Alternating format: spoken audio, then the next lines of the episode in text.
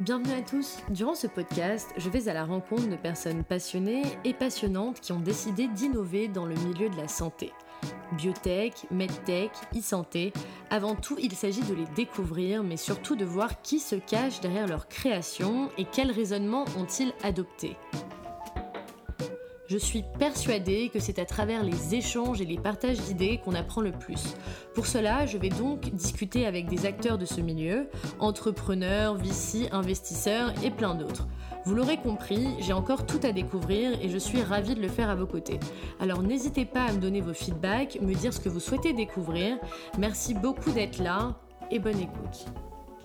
Alors aujourd'hui, j'ai le plaisir d'accueillir Joachim Eckhout, qui est le fondateur de labiotech.eu qui a été fondé en 2014 et qui est l'un des plus gros médias santé d'Europe. Donc ils vont apporter des informations sur l'ensemble de l'écosystème, mais aussi organiser de nombreux événements, que ce soit en France ou dans le reste de l'Europe. Et bien sûr, c'était essentiel de discuter de la place des médias et de leur impact sur les gouvernements, sur les réglementations qui vont être mises en place, et comment est-ce que ça, ça va impacter l'innovation, et ce qui mène naturellement à la place de la France et de l'Europe par rapport à d'autres pays.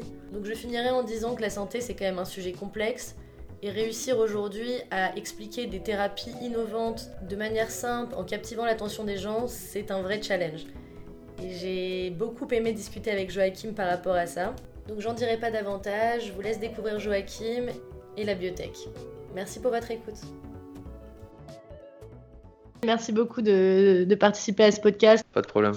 Ça me fait plaisir. Raconte-moi un peu la biotech. Donc la biotech.eu, c'est la plus grosse plateforme de, news et d'information en Europe pour les biotechnologies. Et on s'adresse directement à l'industrie. Donc euh, on a, une cible plus euh, business. On parle d'innovation, de ce qui se passe dans, l'industrie, les, les, deals, euh, les levées de fonds, les, les partenariats entre pharma et biotech, etc.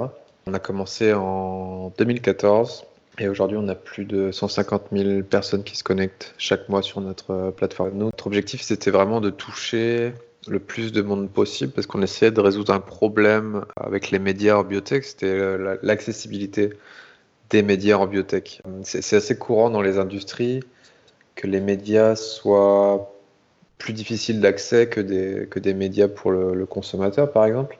Souvent, c'est un des, médias format papier ou avec des licences euh, assez, assez élevées. Et quand on a commencé, on voulait vraiment prendre le, contre, contre-pied, faire une plateforme ouverte, gratuite et vraiment accessible partout. Donc aussi, on a, on a, aussi, euh, on a aussi joué avec euh, un site qui fonctionne sur toutes les plateformes, mobiles, etc. On est présent sur les réseaux sociaux. Et tout ça, c'était des pratiques qui ne se faisaient pas trop en Europe pour les médias sur ce secteur. Et c'est aussi comme ça qu'on a réussi à se démarquer. Mais euh, c'est ça ce qui est assez impressionnant en fait, d'où vous est venue l'idée? Parce que c'est vrai que c'était vraiment le tout début un peu de l'émergence des réseaux sociaux, etc. Enfin, mhm. comment? Bah, En fait, ça a commencé quand on était étudiant, donc on est, on est deux fondateurs. On s'est rencontrés à l'université, à Subbiotech en France. Et quand on étudiait les, les biotechnologies, on a vite eu un intérêt, une curiosité pour savoir ce qui, ce qui se passait dans l'industrie. Euh, parce qu'en gros, quand on est dans la classe, on apprend la, théorie, mais euh, on se préparait aussi à, devenir professionnel. Euh, et c'est à ce moment-là qu'on s'est rendu compte vraiment du problème des médias. on voulait accéder à des, médias et c'était souvent une licence de 1000 euros par an ou des choses comme ça, ou c'était un magazine de papier qui arrivait une fois par mois, donc l'information était déjà un peu périmée. Et c'est là qu'on s'est dit, bon, bah, on va créer un blog. et on a commencé par l'appeler labiotech.fr. Et en 2012, on a lancé notre propre blog. On faisait de la curation au départ, donc on cherchait un peu toutes les sources en ligne et on les accumulait sur notre blog. Après, on écrivait aussi au fur et à mesure quelques articles, etc. Et ça, ça a vite pris. Surtout à Paris, on était, pas mal connus, on avait un bon réseau. Pendant deux ans, on s'est occupé de ce site en parallèle de nos études. À un certain moment, on faisait aussi plus euh, le site que nos études d'ailleurs.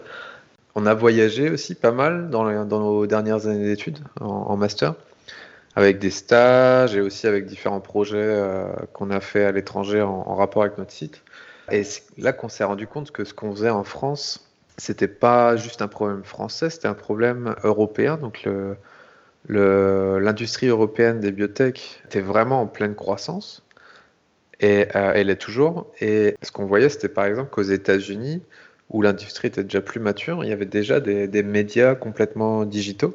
Et on s'est dit, ah oui, bah en, Europe, il n'y a pas ce genre de médias. Donc on, je pense par exemple à Fierce Biotech, qui, était, euh, qui est toujours un des leaders aux États-Unis. Euh, et on s'est dit, bon, bah en Europe, on n'a pas, pas d'équivalent, on va essayer de faire ça. Et en fait, on a décidé de, de passer d'un site français à un site européen en anglais qui couvrait tout, tout le marché. Et c'est comme ça qu'on a démarré l'entreprise.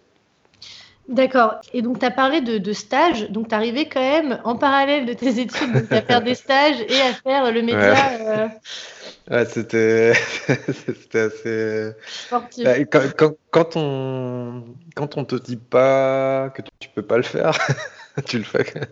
Et euh, par exemple, on a on avait six mois de stage pour finir nos études. Pendant ces six mois, on avait un stagiaire. on avait notre propre stagiaire euh, qui travaillait sur notre site. En fait, on a, on a, on a commencé notre boîte pendant qu'on était en stage. Quand on a fini notre stage, en gros, le site était prêt, le site européen était prêt. Euh, et on a pu travailler dès le premier jour euh, sur le site. Et, quand on a fini notre stage, on a, tout de suite on a, bougé à Berlin et on a commencé à travailler sur notre, notre boîte. Donc ouais, c'est assez. Il faut être euh, courageux. Flexible aussi. ouais, courageux, je sais pas, peut-être fou aussi un peu, mais aussi flexible. Et, et savoir bien prioriser. C'est un truc que qu'on a, qu'on a dû apprendre et réapprendre et réapprendre pendant 5 ans, toujours prioriser et se concentrer sur le, le plus important. Et encore aujourd'hui, c'est encore quelque chose que j'essaie de toujours garder en tête parce que c'est pour un entrepreneur, je pense que c'est quelque chose de, vital de savoir euh, avancer vite et pas, pas trop disperser son énergie sur, sur d'autres choses. C'était ouais, c'est là que ça a commencé à, à rentrer la leçon. non, mais c'est un sujet qui me parle beaucoup parce que moi aussi je suis intéressée par plein de choses et j'ai aussi mon podcast du coup en parallèle du reste. Et c'est vrai que je trouve ça hyper difficile de, de réussir à, à prioriser. Et, et, donc, toi, est-ce que tu as un peu des méthodes? Tu reviens à toujours peut-être euh, des valeurs premières de ce que tu voulais de base? Ou comment tu t'y prends en fait? Est-ce ouais, que tu as une petite formule secrète? Non, il n'y a pas de formule secrète. Euh, c'est ça le, la première chose qu'il faut savoir, je pense. C'est vraiment quelque chose de difficile pour, et vraiment pour peu importe qui, peu importe quelle position. C'est aussi quelque chose que j'essaye de transmettre à mon équipe parce que même, même un employé dans une startup a constamment ce problème de euh, qu'est-ce qui est le plus important, sur quoi je dois me concentrer maintenant, et aussi toujours la question court terme versus long terme, etc. Donc c'est aussi quelque chose que j'essaie de, de, transmettre à travers des, formations avec notre équipe, etc.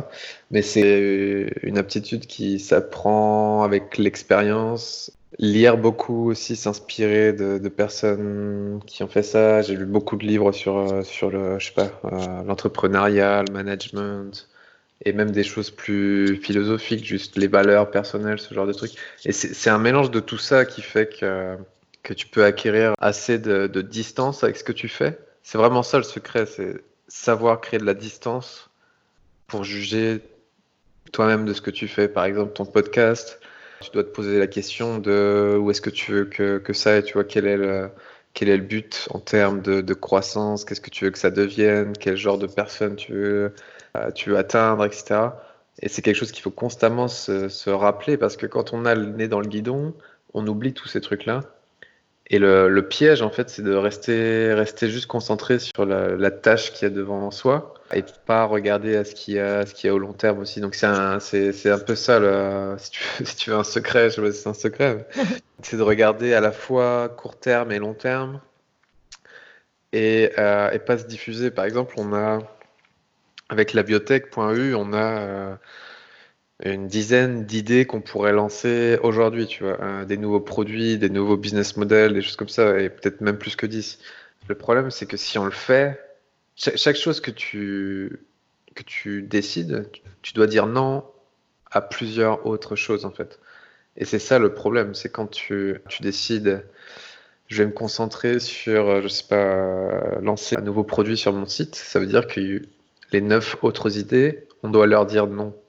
Et c'est constamment ce choix qu'il faut savoir gérer quand on est, quand on est entrepreneur, euh, dans, dans mon opinion. Voilà. Non, non, mais c'est hyper intéressant. Mais je suis d'accord avec toi. En écoutant pas mal de podcasts, etc., on, revient souvent vers la même idée qui est de se fixer des objectifs et, euh, et de les écrire et de, de, de, souvent revenir vers ces objectifs-là. Et sinon, on part un peu dans tous les sens. quoi. C'est vrai, ouais. Et euh, j'avais une question par rapport à, bah, du coup, de base, c'était quand même un, un projet. Et comment t'en as fait vraiment un. Enfin, c'était pas dur de, de, changer un peu un blog qui est pas vraiment source de rémunération en bah, ta société, quoi. C'est ça? Ça s'est fait assez facilement parce que. Bon, c'était un projet vraiment euh, de passion au démarrage. Il n'y avait vraiment pas de but euh, lucratif. Mais on avait une bonne idée de comment transformer ça en business. Surtout, enfin, on avait déjà une bonne idée des, des médias euh, qu'on voulait, qu'on voulait un peu euh, imiter, etc. Donc avec un peu de recherche, on avait vite conclu à quel business fonctionnerait. Euh, et en fait, dès le premier, le premier jour où l'entreprise avait été fondée, il y avait déjà des revenus dans la boîte. Donc ça s'est fait assez vite. Après, ça, forcément, quand tu passes d'un d'un projet personnel à, une boîte, euh, bah, ça amène d'autres questions. Il faut, commencer à mettre en place une équipe de vente. Nous, on avait choisi le, business model de publicitaire au départ, donc il y avait aussi tout un aspect bah, publicitaire, création de publicités, etc. Euh, donc ça complexifie tout forcément, mais c'est aussi ça qui est super intéressant dans, créer une boîte, c'est que tu places les briques un peu au fur et à mesure et euh, c'est vrai que j'ai un peu l'impression qu'au-delà de, de, juste créer un média, vous, vous créez un peu une sorte de communauté, une sorte de famille. Enfin, moi, je suis venue à pas mal de vos événements. Et c'est vrai qu'on ressent une sorte de, proximité. C'est toujours un peu en petit comité, euh, etc. Et donc ça, c'était un, un, un, objectif de base ou ça s'est fait naturellement? Ouais, bah, un peu les deux. C'est vraiment dans l'idée de créer quelque chose de plus proche du lecteur, moins, moins froid que, que, certains, certains médias qui, qui existaient. Parce qu'on s'est toujours dit, les, enfin, les biotech, c'est assez proche de la pharma, donc c'est assez conservatif comme, euh, comme environnement, assez formel, alors que les, les innovations qui, qui sortent des, labos sont juste euh, phénoménales. Il y a, il y a vraiment euh, c'est quelque chose vraiment qui est impressionnant. Et on a toujours essayé de rendre ça plus euh, fun aussi dans, dans la façon dont on écrit nos articles, dans la façon dont on design notre site, etc. Dans l'image qu'on projette, on a toujours essayé de donner un côté plus, ouais, plus humain et moins formel.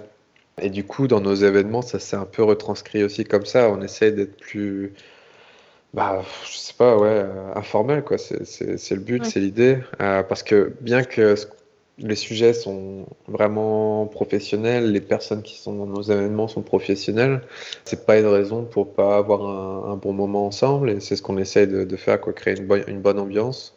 Et voilà, et notre communauté, je pense aussi le, reconnaît. C'est pour ça que, que, beaucoup de monde euh, nous suit parce que c'est quelque chose qui, plaît aussi.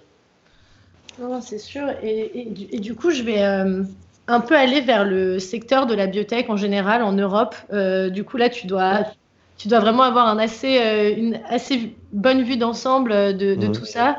Est-ce que tu peux nous, nous, dire un peu ce que tu en penses euh, de l'écosystème général européen Est-ce que comment tu le décrirais, etc. Ouais, ok. Euh, le truc, c'est que quand on, quand on parle de l'écosystème européen, on, on, doit toujours un peu le comparer avec, avec un autre, donc forcément les États-Unis.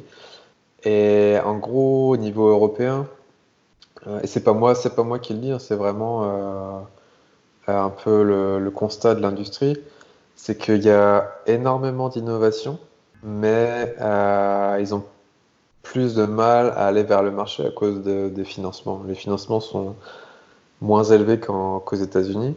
Pour une même technologie, par exemple, fondée aux États-Unis ou fondée en Europe, il va y avoir un écart de 10 fois les, montants levés, peut-être même plus.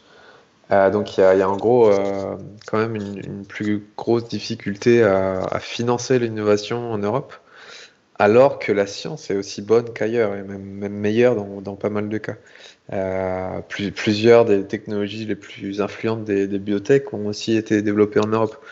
donc c'est un écosystème qui, qui est, qui est mature aussi, comparé par exemple euh, à l'Asie.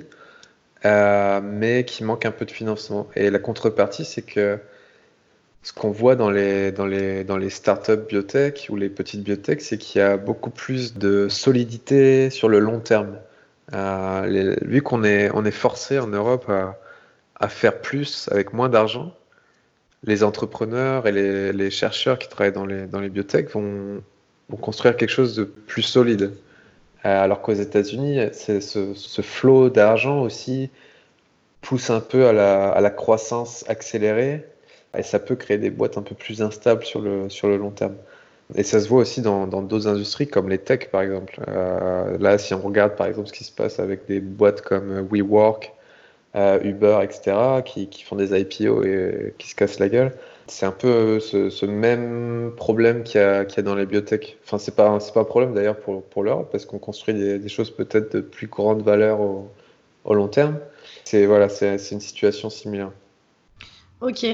Mais du coup, limite, euh, c'est une question que ils sont survalo... enfin, les projets sont un peu survalorisés et décrochent ouais, d'argent aux États-Unis. Et limite, on est un peu plus prévoyant en Europe et, et au moins les fonds euh, qui sont levés euh, sont plus solides. Quoi. Donc, il y, a, y a un peu. C'est vraiment ça, ouais. Survalorisation qui, qui, est, ouais, qui est pas en Europe. D'accord. Et d'ailleurs, pourquoi avoir fondé la biotech à Berlin? Enfin, l'avoir basée à Berlin? Donc la raison pour, euh, pour euh, bouger à Berlin, euh, on avait développé un, un, bon réseau en France et on voulait, on voulait explorer un autre écosystème. on avait en tête Londres ou Berlin. C'est les plus gros écosystèmes biotech en Europe. En, Allemagne, c'est un peu plus dissocié, mais Berlin est une bonne porte d'entrée. Et en gros, après, on a eu la question quand on est euh, étudiant et qu'on a pas d'argent en poche, où est-ce qu'on va? Et en gros, Londres, c'était pas possible. Euh, juste le coût de la vie était bien trop élevé. Euh, alors que Berlin était encore une ville vraiment accessible il y, a, il y, a, cinq ans. Là, c'est en train de changer, mais c'était encore le cas. Personnellement, on avait aussi tous les deux une attache avec Berlin. Donc, c'est pour ça qu'on qu a bougé. C'était un super choix. Ça, a vraiment aidé beaucoup euh, notre succès, à la fois pour recruter des talents internationaux. Berlin est vraiment une ville très internationale. Et aussi au niveau des médias et des startups, euh, il y a vraiment un très bon écosystème qui nous a, qui nous a aidés. Euh, donc c'était un, une bonne décision. D'accord. Et, et d'ailleurs, toi, tu n'as jamais été tenté de créer un peu euh, ton innovation qui soit euh, vraiment dans les biotech, dans la science, sachant que ouais, tu as fait un master là-dedans ou tout de suite ça t'a pas dérangé de... euh, d'être dans la. Ouais, non, moi, les, les, médias, les médias, ça m'a pas dérangé du tout. C'est pour ça que, que, que j'y suis toujours. euh, J'ai vraiment toujours eu euh, un gros intérêt pour les médias. Ça, ouais, ça s'est fait naturellement. Je suis vraiment toujours passionné de ce sujet en général. Et le, ce, qui, ce qui est bien, c'est que ça, ça, ça, offre aussi une interface avec à la fois être dans l'industrie et être un peu à l'extérieur de l'industrie. Tu vois, tu as ce double, ce, double visuel et c'est vraiment intéressant. C'est une position un peu particulière dans, dans une industrie d'être dans les médias. Pouvoir analyser l'industrie sans être trop plongé dedans donc euh, voir beaucoup plus les différents changements, etc. de l'industrie. Ça me plaît énormément. Donc ouais, non mais je comprends parce que c'est vraiment un sujet que je trouve hyper passionnant, c'est fournir et apporter l'information au, au, plus grand nombre et encore plus en santé. Enfin, c'est ouais. c'est un sujet assez euh, hot quoi. C'est pas facile et, et du coup, euh, comment tu t'y prends pour fournir un peu euh, la l'information la plus objective et aux gens où finalement c'est pas forcément ce que tu recherches? Il y a aussi un côté où, où vous donnez votre avis ou comment ça, comment ça se passe? Ouais, non, bah ça c'est ouais, c'est quelque chose d'important. Déjà, on a des très bons journalistes, c'est ça qui aide. Mais c'est vraiment important pour nous d'avoir une information très objective.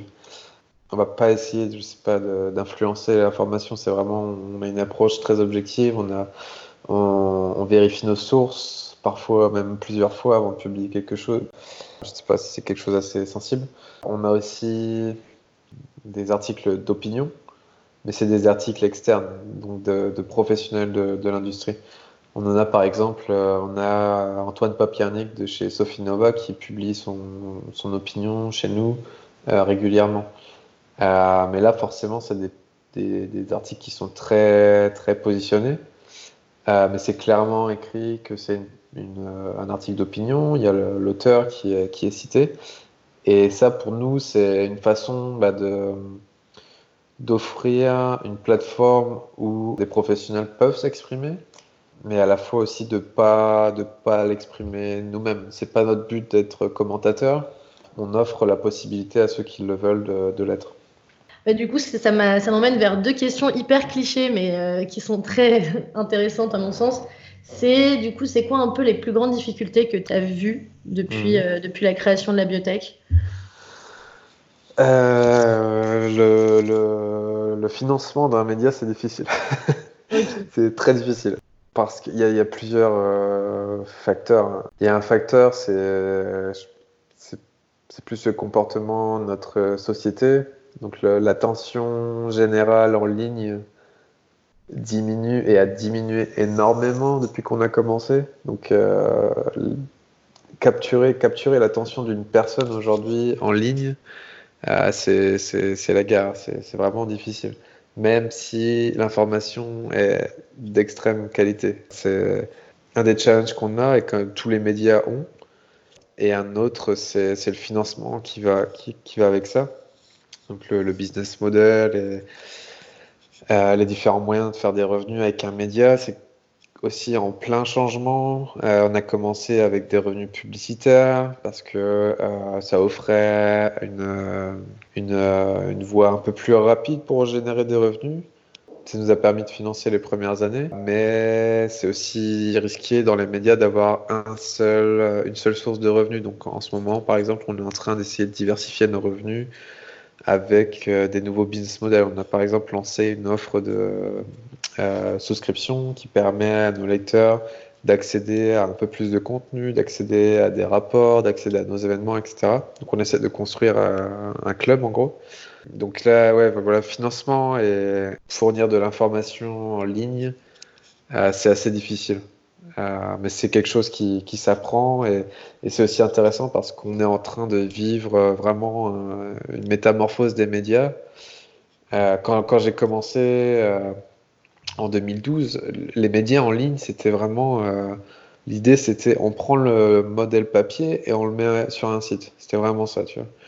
Et depuis, depuis 5, euh, 5 ou 6 ans, ça a complètement changé. Les, médias en ligne se sont complètement euh, adaptés, par exemple aux réseaux sociaux, ce genre de trucs. Le business model de la publicité a complètement changé à cause de euh, les bannières qui fonctionnent plus, par exemple, ou les revenus qui sont accaparés par euh, Google et Facebook. Donc les médias doivent constamment euh, trouver de nouvelles solutions pour générer des, des, revenus, etc. Donc c'est intéressant. c'est le challenge mais c'est aussi ce qui fait, ce qui fait que, que c'est intéressant d'être dans les médias en ce moment, c'est que on est en train de vivre une nouvelle mutation de, de, ce secteur. Et ça, c'est quelque chose qui me plaît aussi. Mais c'est vrai que j'imagine que c'est hyper compliqué, surtout euh, d'expliquer des, des, innovations qui sont aussi compliquées. Enfin, on est quand même en train de voir des choses euh, complexes et réussir à les résumer de manière hyper simple et euh, straight to the point et captiver l'attention, ça va vraiment pas être facile. Ouais, ça, c'est c'est ça, c'est quelque chose où on s'est assez rapidement démarqué. je dirais que c'est une de nos forces d'être capable de rendre euh, l'information facilement lisible et euh, engageante. C'est dans la façon dont on écrit. On n'essaye pas de trop complexifier parce qu'on sait qu'on touche différentes audiences. On, on, a des chercheurs qui nous lisent, mais on a aussi, je sais pas, quelques des personnes qui sont complètement en business, qui peut-être même pas ont même pas de, background en biologie ou des choses comme ça. Donc on essaie vraiment de toucher la majorité de l'industrie sans compartimenter trop euh, notre audience. Mais ça, c'est quelque chose qu'on avait décidé depuis le départ. Donc c'est vraiment une de nos forces à l'heure actuelle, je dirais, de, de, produire du contenu qui est attrayant pour, euh, pour les lecteurs. Ok.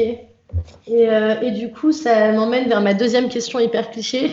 euh, où est-ce que euh, tu vois la biotech Enfin, qu'est-ce qui, serait ton rêve pour la biotech d'ici 5 à 10 ans, enfin dans le futur, quoi? C'est. Ouais. C'est, une, bonne question. Bah, en gros, on a on a montré que dans, les, dans dernières cinq ans, on a montré qu'on était capable de créer une plateforme qui rassemble toute l'industrie. Et c'était vraiment l'idée derrière, c'était de, de, faciliter l'innovation à travers notre média. Parce que grâce à l'information plus accessible, les professionnels peuvent aussi mieux innover ou collaborer. Et cette idée, c'est quelque chose que je veux pousser dans, dans le futur. Donc, euh, on est en train de, de, réfléchir à comment fournir encore plus de, de données ou d'informations de valeur euh, aux professionnels. Ça peut, par exemple, se faire à travers la, la construction euh, d'une euh, base de données sur euh, les biotechnologies, etc. Comment, comment je vois le développement dans le futur, c'est vraiment aller dans ce sens de fournir toujours plus d'informations de, valeur, toujours plus d'analyses et que, que, notre média soit utilisé par, par le plus de, de personnes possible dans l'industrie pour les aider à innover. C'est vraiment notre, notre mission. Mmh. Donc oui, vraiment la démarche euh, scientifique de récolter des données et, et les traiter. C'est ça. Et, euh, et, donc là, on change un peu, on passe du coq à l'âne, mais euh, j'ai vu que tu étais un peu passionné de science-fiction, même ouais. assez passionné. est-ce que tu peux nous en parler et est-ce que donc tu vois un lien entre tout ce qui est un peu AI, big data, les modifications d'ADN qu'on voit un peu aujourd'hui mmh. dans les biotech et ta passion pour la science-fiction où c'est complètement détaché, ça n'a rien à voir Ouais. Euh, non, bah, ma passion, je, je, je, sais pas quoi trop dire. Je, je lis beaucoup. euh, je lis beaucoup de livres euh, de science-fiction, de films, etc. J'ai toujours trouvé la connexion entre la technologie et la société euh, vraiment fascinant comme, comme sujet, comment, comment la, société peut être influencée, etc. Je lis beaucoup de, dystopies ou de, choses comme ça. J'adore ce genre de sujet. Et c'est une des raisons pourquoi aussi, peut-être je suis dans les médias, parce que, enfin dans les médias en, rapport avec la technologie en tout cas, parce qu'on a un peu ce, ce travail d'analyse de, de, la technologie et comment, comment ça peut impacter le, une industrie ou même comment en biotech la, technologie peut impacter le patient, etc. Donc euh, je trouve vraiment euh, euh, un rapport avec, avec ce qui me passionne. Et comment je vois ça en biotech, c'est difficile à dire. En gros, on commence à voir des choses un peu perturbantes, comme les, les, bébés qui ont, été, qui ont eu leur gène édité en Chine récemment avec CRISPR. C'est des choses un peu déroutantes aussi avec euh, protection des données, etc. Où est-ce qu'on est va, surtout quand c'est en rapport avec la santé.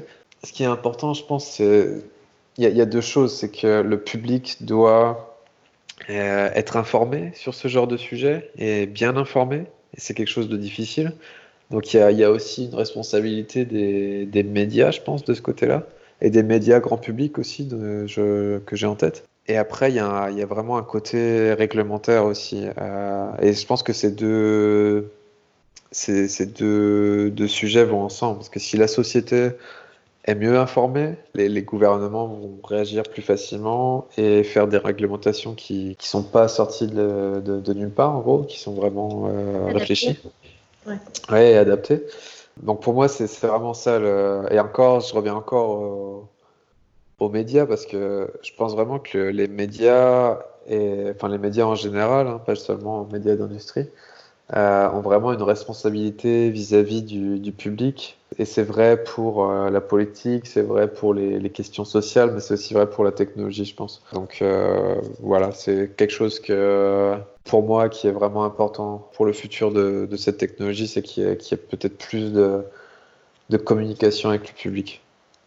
C'est marrant que tu dis ça parce que je suis parfaitement d'accord avec toi. L'éducation, c'est vraiment un rôle essentiel. Et ce qu'on s'était dit aussi avec Thomas Hilbert, qui est euh, le fondateur de DNA Script, mmh. il était passé sur mon premier podcast et c'est vrai qu'il avait dit qu'il fallait aussi qu'il y ait de l'innovation et des technologies qui, qui arrivent de nos pays à nous. Ouais. Euh, parce que du coup, la réglementation sera faite euh, bah, à partir de ce moment-là. Et ouais. que si on laisse d'autres pays un peu nous dépasser et qui ont un peu moins des, euh, des valeurs euh, d'éthique et euh, qui ont peut-être un peu, euh, qui encadrent moins ce genre de technologie, etc., ben, on peut vite se retrouver dans, ouais. un, dans quelque chose de flippant. Quoi. Ouais, c'est vraiment ça. Par exemple, ce qui s'est passé avec les, le développement sur les, les, cellules souches. En France, il y a, il y a eu très rapidement un, un blocage euh, à ce niveau-là, surtout ce qui concerne l'utilisation des, des cellules embryonnaires. Et ce qu'on voit aujourd'hui, bah, c'est que les laboratoires en France ont pris 10 euh, ans de retard, quoi, à comparer à d'autres pays qui ont été un peu plus laxistes avec les, les réglementations. Donc c'est ça aussi l'enjeu, c'est comment créer un, framework responsable sans étouffer l'innovation. Ah, et ça, c'est vraiment, vraiment difficile. Et je ne suis pas politique, donc je ne peux pas vraiment euh, dire euh, la solution, mais je pense que ouais, l'éducation peut contribuer à, à prendre des, des meilleures décisions à ce niveau-là aussi. Bah, je suis parfaitement d'accord avec toi et, euh, et, du coup, bah, merci beaucoup. Merci beaucoup déjà d'avoir été sur mon podcast et je trouve que ce que euh, tu fais aussi à la bibliothèque est top et c'est pour ça que c'était important pour moi et que je viens à beaucoup de vos événements. Et d'ailleurs, je ne sais pas quand est-ce qu'est le prochain à Paris, mais... Euh, Alors le prochain à Paris, ce sera en mars l'année prochaine. Et on a un partenariat exceptionnel avec Bio Europe, donc le, plus gros événement de, biotech en Europe, pour, pour faire notre événement directement euh, le dernier jour de BioEurope. Donc nos, nos membres pourront accéder directement à BioEurope et à notre événement. Euh, donc euh, pour, pour ceux qui sont intéressés, ils peuvent déjà devenir membres sur notre site si, si ça les intéresse. On est arrivé donc à la fin de ce podcast. Merci encore à Joachim et à vous tous d'avoir écouté jusque-là. Donc j'espère vraiment que ça vous a plu et que ça vous a fait réfléchir sur la place des médias en santé et j'aimerais beaucoup avoir vos retours par rapport à tout ça, donc n'hésitez pas à m'écrire et à bientôt.